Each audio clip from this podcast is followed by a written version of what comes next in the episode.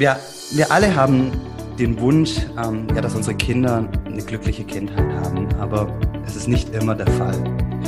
Häufig werden Kinder ja, gedemütigt, schikaniert ja, oder aber auch geschlagen. Ähm, ja, Kinder mobben andere Kinder oder werden gemobbt. Und genau zu dem Thema möchte ich heute einem ja, Experten sprechen, mit Daniel Rudek. Ich bin total froh, dass er da ist. Und ja, seid gespannt. Gleich nach dem geht's los.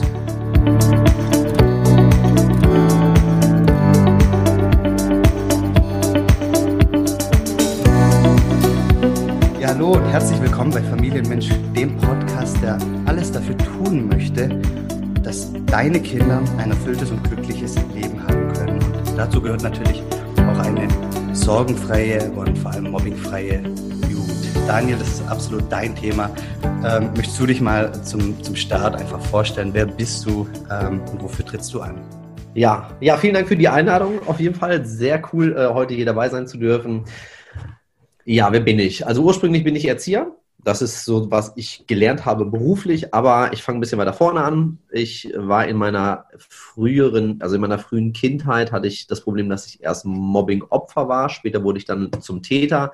Mit zwölf sah ich aus wie neun, mit 16 wie zwölf hatte also ein Problem. Alle meine Freunde hatten Freundin und einen Bart. Ich hatte halt beides nicht und das führte dazu, dass das so ein, so ein Angriffspunkt bei mir war. Ein Wort, was ich immer oder Sätze, die ich immer gehört habe, ist mit bei deinem Bartwuchs, Daniel, da reicht ja auch ein raues Handtuch, um dich zu rasieren. Alles mhm. witzig gemeint, aber überhaupt nicht witzig für mich zu dieser Zeit. Ich fühlte mich gemobbt, suchte mir dann leider ein Umfeld. Ähm, ich weiß noch nicht mal, ich kann gar nicht mehr genau sagen, wie ich da reinkam, aber die haben mich irgendwie akzeptiert, so die, die schweren Jungs. Ich glaube, die hatten so jemanden gebraucht, den sie schützen können. Damit haben sie sich, glaube ich, gut gefühlt. Das war dann ich und dann hing ich halt mit den schweren Jungs der Schule ab, kam dann leider so in eine kriminelle Laufbahn, jetzt nicht so richtig schlimm, aber die schiefe Bahn war schon Teil meines Lebens.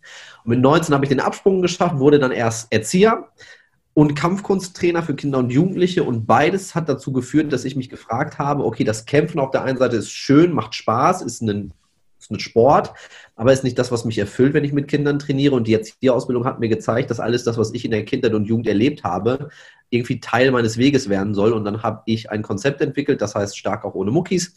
Und dieses Konzept möchte Kindern dabei helfen, eine glückliche Kindheit zu haben, eben ohne Mobbing und üblen Stress. Aktuelle Studien sagen, jedes dritte Kind in Deutschland leidet unter Mobbing. Und äh, das müssen wir ändern. Deswegen treten wir bei Starke ohne Muckis an und wollen Mobbingprävention so ähm, betreiben, dass keine Spaltung entsteht, sondern Dialog. Also dass auch die Mobber nicht an den Pranger gestellt mhm. werden, wie es so häufig passiert, sondern dass einfach wieder mehr Liebe und Achtsamkeit in, ja, ich sag's mal ganz groß, in die Welt zurückfindet.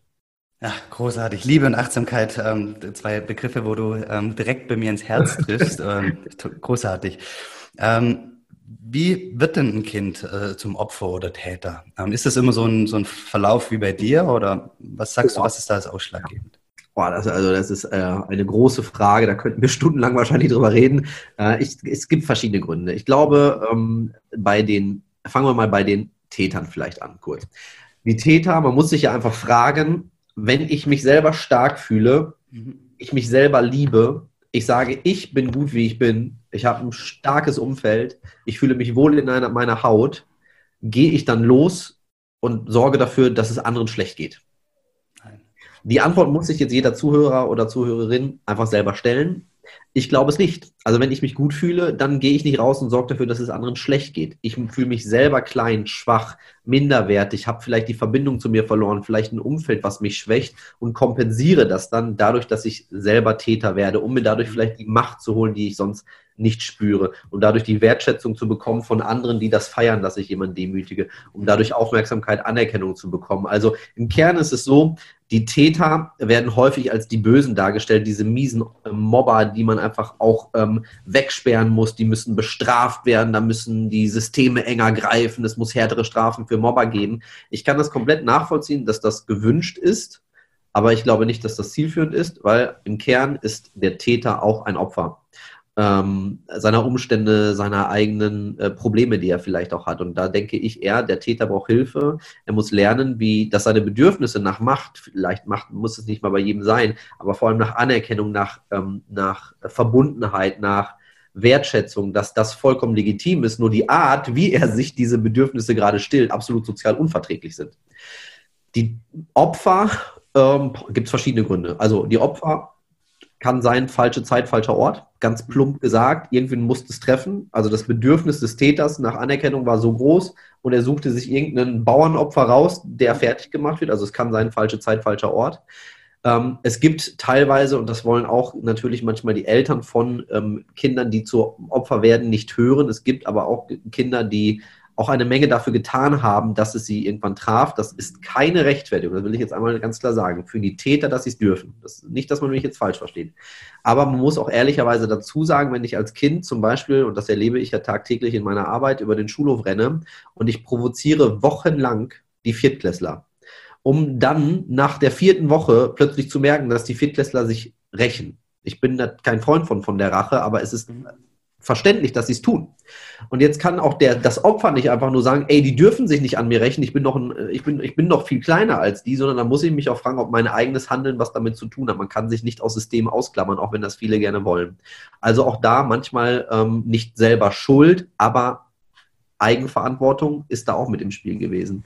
Dann natürlich leider, ähm, sie, die Täter passen nicht, äh, die Opfer passen nicht ins Bild der Täter. Also als Beispiel, ich glaube, nur wenn man Gucci trägt, ja. ist man ein wertvoller Mensch. Ich denke das als Täter und dann sehe ich halt jemanden, der trägt, keine Ahnung, weiß ich nicht, äh, irgendein T-Shirt, wo gar nichts draufsteht. Und dann denke ich, du passt nicht in mein Bild, also muss ich dich fertig machen, weil meine Meinung ist ja viel besser als deine Meinung. Und jetzt wollen wir ehrlich sein, das ist kein Problem der Kinder. Alles, was ich gerade gesagt habe, ist ein gesellschaftliches Problem, was wir aktuell in jeder Schicht erleben. Ähm, wir stillen uns unsere Bedürfnisse teilweise sozial unverträglich, auf Kosten nicht nur anderer, sondern teilweise auf Kosten der Welt. Ne? Also wie gehen wir mit der Welt um? Das tun wir alles aus Bedürfnissen heraus, aber nur wenn wir ein Bedürfnis haben, ist es halt automatisch nicht die Rechtfertigung für jedes Handeln, dass wir ähm, andere anprangern oder sagen, deine Meinung ist nicht so gut wie meine Meinung, sieht man aktuell auch ganz, ganz stark, äh, dass ähm, alle Seiten schießen gegeneinander, anstatt zu sagen, wollen wir nicht mal probieren, einfach einen respektvollen Dialog zu führen. Du hast eine Meinung, ich habe eine Meinung. Hey, bis dahin sind wir einfach nur zwei Menschen in unterschiedlichen Standpunkten. Warum müssen wir gleich so in den Krawall gehen?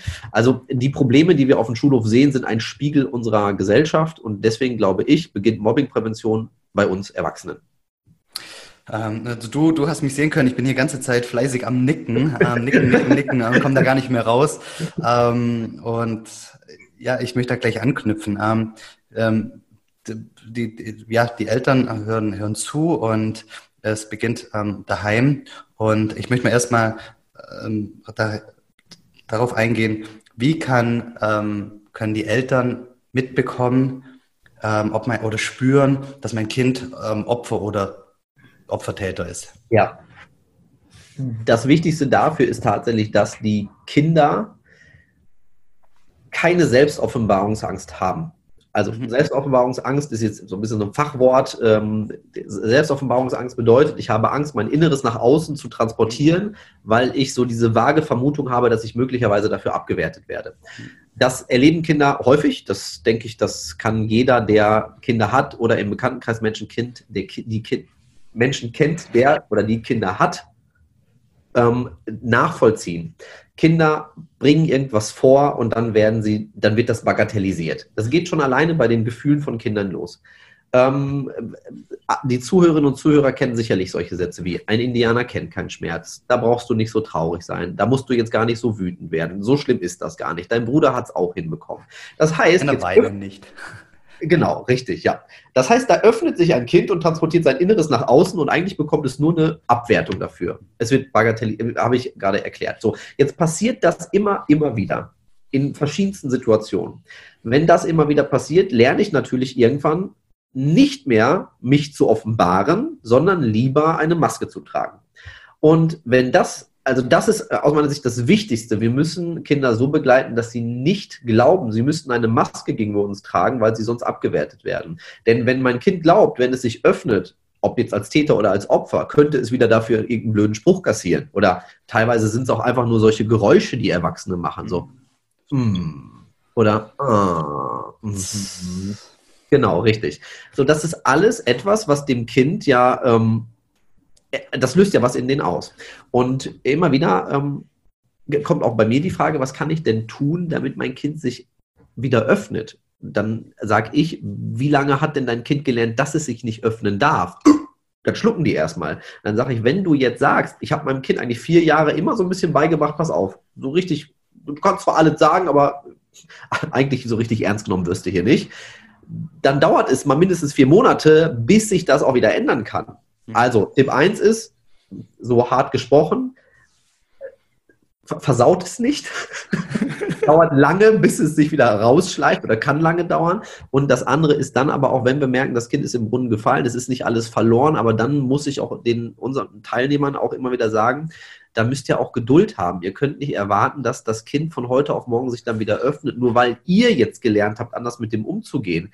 Ne? Also jetzt als Beispiel, ich werte das vier Jahre lang ab, in Anführungsstrichen, macht ja keiner extra und erwarte dann nur, weil ich jetzt in irgendeinem Coaching, Podcast, Buch gelesen habe, ich mache das nicht mehr, dass das Kind auch sofort checkt, jetzt ist alles anders. Das kann schon ein bisschen dauern, aber das ist der wichtige Weg. Echter, aufrichtiger, respektvoller Dialog. Respekt hergeleitet vom Wort respicere bedeutet dann so viel wie sehen. Ich sehe dich. Und Kinder fühlen sich häufig in keinster Weise gesehen. Und das ist das Problem, warum sie sich dann auch in keinster Weise öffnen. Leider. Okay, aber da habe ich dann so rausgehört, dass eigentlich das Elternhaus unfassbar wichtig ist und eigentlich so ein sicherer Hafen eigentlich sein sollte. Unbedingt, genau. Elternhaus, ähm, ich würde auch sagen, Kita und Schule sollte so sein. Ähm, auch es gibt, und das ist ja, ne, das, es gibt ja auf, auf allen Ebenen gibt es tolle Beispiele, aber auch negative Beispiele. Es gibt Familien, da ist es ein total sicherer Hafen. Es gibt Kita-Gruppen, es gibt Schulklassen, da fühlen die Kinder sich sehr, sehr sicher. Da wissen sie, wenn wir da zurückgehen in die Klasse, da ist gut. Es gibt aber auch die Negativbeispiele, ne? das muss man ja ganz klar sagen. Und du hast absolut recht, der sichere Hafen, also dieses Kinder, Schiffe werden im Hafen gebaut, aber dafür sind sie nicht gemacht. Die Kinder müssen in die Welt raus, die müssen die Stürme des Lebens auch aushalten, die müssen die Flauten des Lebens aushalten, weil Leben ist ja nun mal Leben. Das ist ja nicht irgendwie immer nur Friede, Freude, Eierkuchen, es ist nicht nur ein gerader Weg, dann müssen wir halt alle irgendwie durch. Ich denke aber, ich kann nur der Fels in der Brandung sein, wenn ich einen Ort habe, an dem ich meine Energie aufladen kann. Was machen aber manchmal auch Familien? Sie probieren ihre Kinder abzuhärten für die sch schlimmen Stürme des Lebens und deswegen gehen sie so mit denen um. Das habe ich oft genug gehört. Ja, ich habe aber jahrelang so mit meinem Kind geredet, weil ich weiß doch, irgendwann hat es vielleicht ja auch so einen Chef. Und dann soll es doch jetzt schon lernen, mit solchen Leuten umzugehen. Und das ist einfach ein kapitaler Denkfehler. Kinder brauchen zu Hause nicht äh, einen Chef. Sie brauchen zu Hause Eltern. Mhm. so, ne? äh, genau, also ein absolut sicherer Hafen, die unbedingte Grundlage für alles. Ja, und wahrscheinlich auch so eine bedingungslose Liebe. Und ja. ähm, ich weiß nicht, ähm, wie du das siehst jetzt, aber ich sage zu meinen Kindern immer, ähm, du bist genau richtig so, wie du bist. Und ich sage ja. auch immer, ich bin genau richtig so, wie ich bin. Klar, natürlich gibt's immer was, wo man vielleicht hinschauen darf, ja. aber ich möchte ihnen das Gefühl vermitteln, ähm, egal mit welcher Ausprägung du hast, ja. ist, du bist genau richtig so, wie du bist. Aber Voll aber ich bin hundertprozentig bei dir. Ein, ein Merksatz, den wir im Training immer machen und das auch, den auch unsere Auszubildenden einfach mit dann in ihre Trainings nehmen, ist, ähm, ich bin nicht perfekt und das ist gut so. Ich gebe mein Bestes und mag mich. So, und da drin steckt erstmal, ich bin nicht perfekt, weil keiner ist das. Und dieser Anspruch alleine nach Perfektion ist ja schon wahnwitzig. Ich bin nicht perfekt und das ist gut so. Aber dann für mich auch wichtig, ähm, ich möchte nicht, dass man sich sozusagen auch dahinter verstecken kann. Also sprich, als Beispiel, ähm, ich mache ganz viel Mist, weil ich bin ja nicht perfekt. Also, hey, komm, ihr leidet zwar alle unter mir, aber ich bin nicht perfekt, alles gut, so ist es. Das finde ich nicht gut. Also, ich gebe mein Bestes, dass man schon so diesen Anspruch hat, im Rahmen seiner Möglichkeiten auch wirklich das Beste aus sich selber herauszukitzeln. Wie du sagtest, auch vielleicht mal bei sich selber hinzugucken. Und vor allem aber natürlich sich selber auch bei dieser ganzen Sache zu mögen. Ähm, das, glaube ich, sind die Punkte, die den Kindern auch einfach, ja, wie du sagtest, helfen, denn häufig sind sie ja, also haben sie das Gefühl, nicht perfekt zu sein. Sie werden ja in einer Tour bewertet, äh, verglichen. Ähm, ob das jetzt im Schulsystem ähm, sozusagen wirklich als System ist, ne, Benotung und Einordnung, ob das aber auch zu Hause ist, Vergleich mit Geschwistern oder Verwandten. Also äh, dieses Bewerten und an Bedingungen, du hast das Wort bedingungslose Liebe äh, gebraucht, was ich sehr, sehr gut finde, denn häufig knüpfen wir Eltern unbewusst unsere Liebe oder sagen wir mal anders, unsere Wertschätzung an Bedingungen. Wenn du dich heute so und so benimmst, dann nehme ich mir mehr Zeit für dich heute Abend bei der gute Nachtgeschichte. Wenn du dich nicht richtig benimmst, so wie ich es von dir erwarte, wirst du heute Abend schon merken, dass ich dich auch anders behandeln werde. Dann werde ich nämlich viel kürzer mit dir lesen und dann will ich aber, dass du schnell ins Bett gehst, damit ich heute meine Ruhe habe. Das ist ganz klar an Bedingungen geknüpfte Wertschätzung. Und auch das, glaube ich, kann nicht zu kann nicht dazu führen, dass Kinder am Ende sagen, hey, ich möchte mich gegenüber dir öffnen, weil ich fühle mich so wertgeschätzt hier. So, eigentlich ja logisch, denke ich immer. Also Absolut. Voll. Und, und, deswegen geht es auch total, ähm, bei, bei, so, so höre ich das raus, ganz viel um, um die Selbstwert bzw. die Selbstliebe der Kinder. Ja, absolut. Und wie jetzt mal angenommen, mal angenommen, ich habe es jetzt verbockt ein bisschen oder mein Kind hat nicht das, das, das, das äh, den Selbstwert oder auch ja. die Selbstliebe, die ich, die ich, die ich ja. mir gewünscht hätte. Vielleicht, vielleicht habe ich sogar auch ähm, daheim mein Bestmögliches getan, aber vielleicht ja. waren auch die Umstände, vielleicht hat man auch einen unglücklichen Lehrer, der gerne auch Kinder an den Pranger stellt, wie auch immer, ähm, und auch einen Freundeskreis. Ich, ich, ich frage mich, wie kann, ich, kann man dann Kind aus dem Strudel rausholen? Weil für das Kind ist ja gefühlt alles unerreichbar. Ja, ähm, genau. Also vielleicht machen wir wirklich das Beispiel, weil das finde ich ist mal ein schönes Beispiel. Ähm, ich mache zu Hause mein Bestes und trotzdem passiert da irgendwie was. Ne? Im, Im Umfeld der Schule passiert was, im Freundeskreis. Vielleicht auch, also es gibt ja auch gewisse, ich nenne das jetzt mal so mit einer gewissen Prägung kommt man ja zur Welt. Es gibt schon Kinder, die haben eher so ein bisschen so diese Ausprägung zur Unsicherheit, wogegen andere auf die Welt kommen und so eher so die Ausprägung zum Mut haben. Also das, das, das sieht man schon ähm, bei Kindern. Aber, und das ist das Schöne, nur weil ein Kind mit einer gewissen ähm, Voranlagung auf die Welt kommt, heißt das nicht, dass das so bleiben muss. Das ist das Schöne. Man kann das verstärken oder abschwächen, so auf gut Deutsch gesagt. Wenn das Kind wirklich so für sich nicht erkennt, äh, dass es etwas wert ist. Ist ein ganz einfaches Ding, was man machen kann zu Hause, ist sogenannte, ich nenne das immer Stärkenpartys. Dass man sich bewusst Zeit nimmt mit seinen Kindern, um immer wieder den Fokus auf die eigenen Stärken zu lenken. Ähm, Erwachsene machen das gerne, wenn sie dann im Bereich der Persönlichkeitsentwicklung angekommen sind, über zum Beispiel so ein Dankbarkeitstagebuch.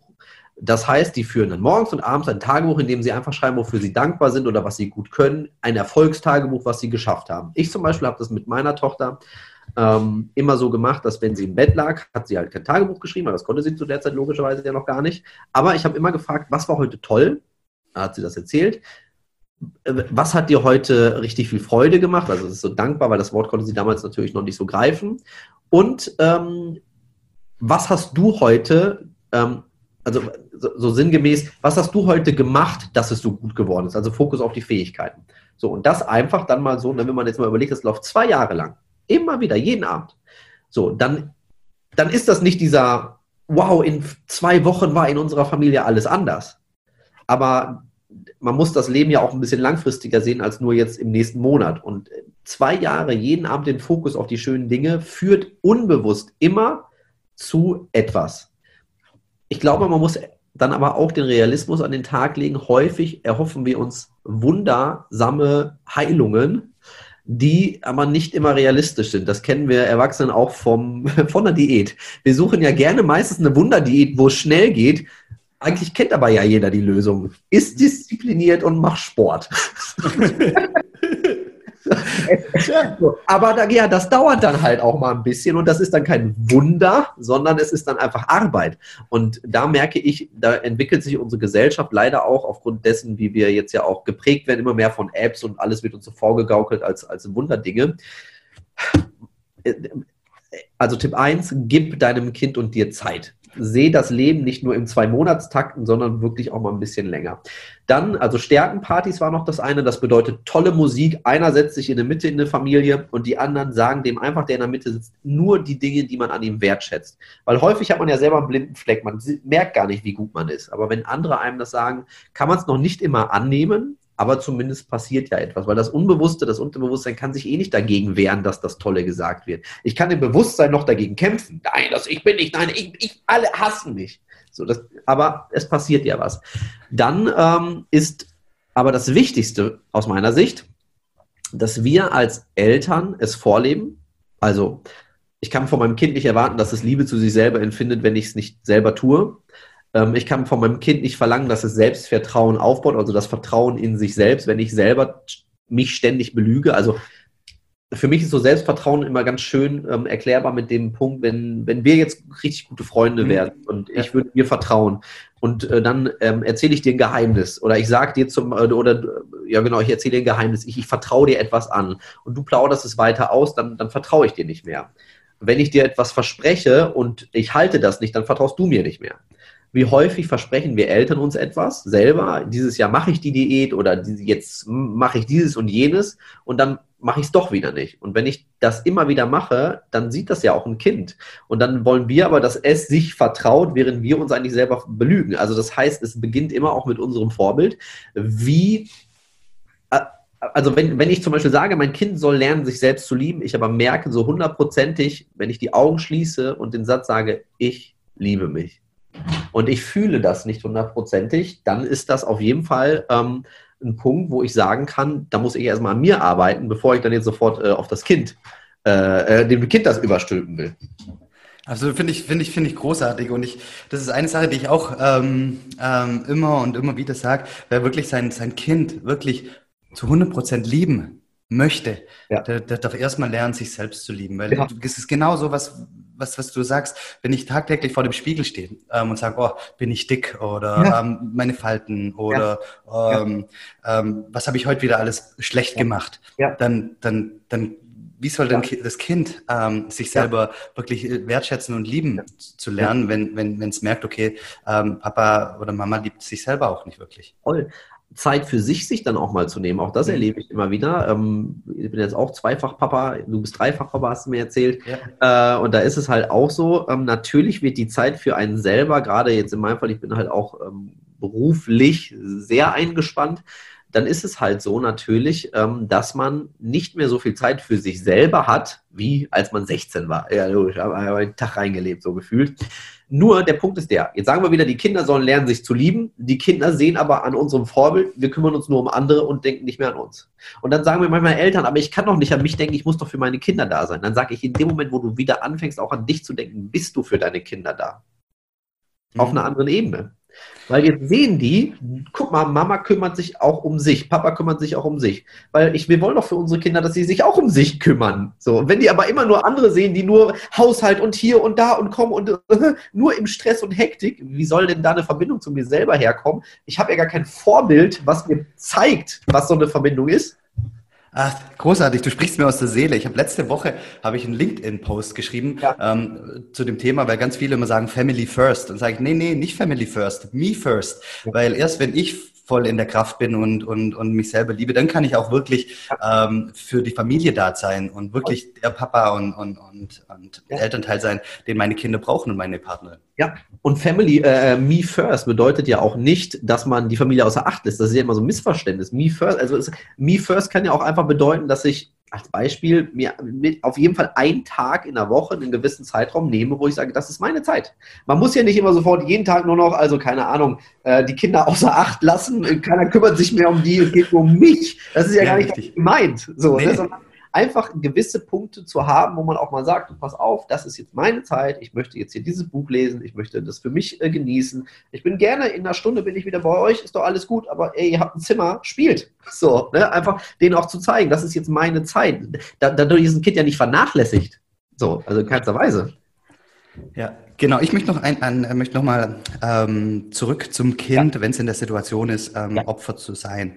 Und zwar, ich habe mit, mit, mit einem Mobbing-Opfer jetzt ähm, in der Vorbereitung für das Gespräch gesprochen und der hat gemeint, also der, der, der ist jetzt auch schon erwachsen und war aber früher Mobbing-Opfer und der hat gesagt, das große Problem war, dass er ähm, keine Verbindung zu den Erwachsenen äh, gefunden hat. Also ja. er, er hat ein riesen Akzeptanzprobleme gehabt für alles, was erwachsen ist. Also, ähm, und da möchte ich mal fragen, wie, wie du oder wie ihr das und, und, und deine, eine, deine, also deine, deine, deine alle, die, die bei dir die Ausbildung gemacht haben, wie ja. macht ihr das, dass, dass ihr wirklich bei den Leuten, also ihr, ihr geht ja viel in die Prävention, aber jetzt sagen wir mal, jetzt ist es, es, ist, es sind wir schon ein Stück weiter und, und ja. ihr habt da auch äh, Mobbing-Opfer vor euch sitzen oder, oder Täter.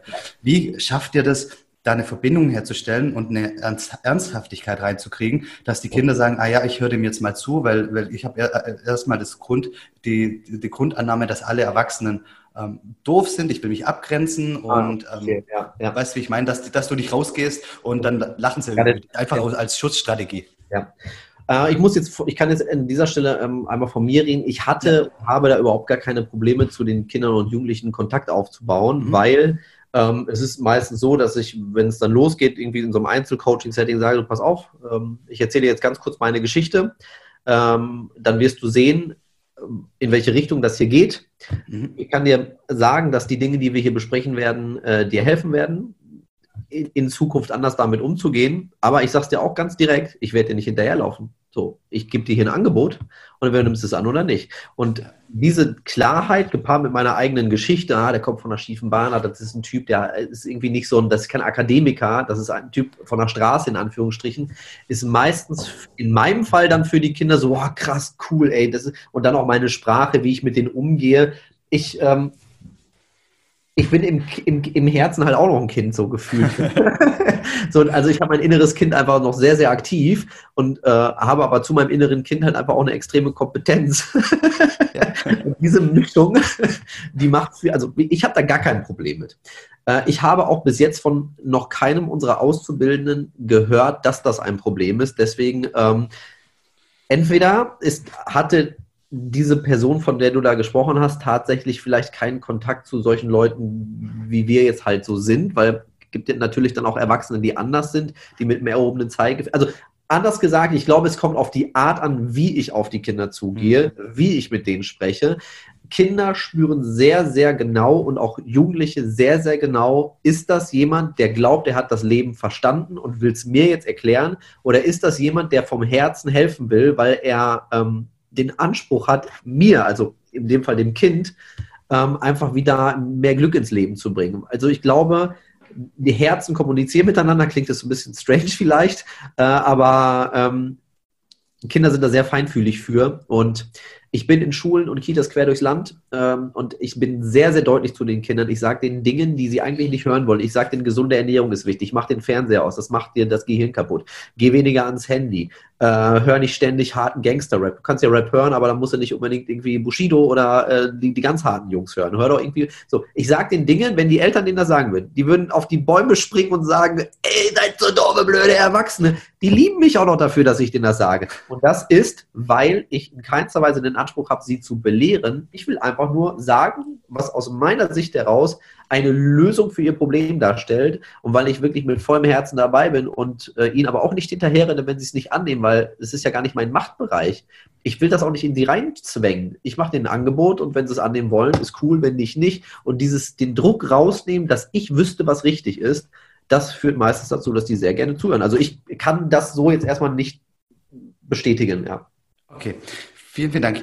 Jetzt, ähm, ich finde, du hast ähm, großartige Impulse jetzt ähm, ähm, uns schon gegeben. Wie ist es, wenn jetzt ähm, Hörer mehr von dir, Daniel, mehr ja. von, von, von deinen Auszubildenden, mehr über das Thema lernen möchten, einfach präventiv tätig zu werden oder aber auch ähm, zu lernen, wenn, wenn das Kind äh, schon, schon, schon da drin steckt. Wie, wie können sie mehr ähm, okay. Stark auch Odemokis erfahren oder über dich? Okay, dann würde ich sagen, wir machen das drei gestaffelt. Also erstmal, wer einfach nur ähm, äh, gerne erstmal mich ein bisschen mehr kennenlernen möchte und die Arbeit, dem empfehle ich, ähm, wir sind ja hier im Podcast, auch ja. äh, unserem Podcast Starke Kinder, starke Zukunft.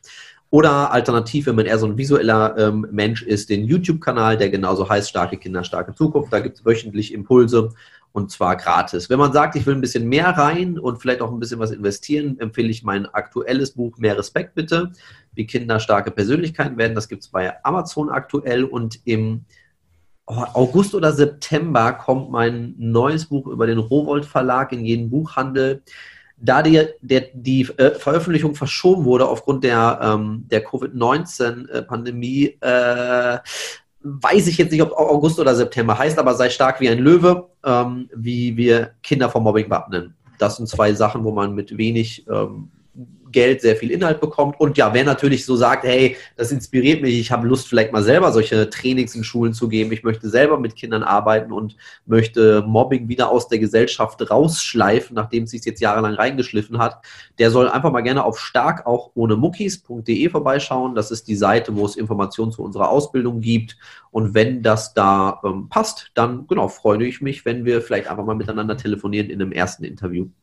Genau, und da möchte ich auch nochmal rein. Ähm, und zwar der Kontakt zwischen dir, Daniel, und mir ist zustande gekommen über meine ehemalige ähm, Mitarbeiterin Jeanette Hellwig.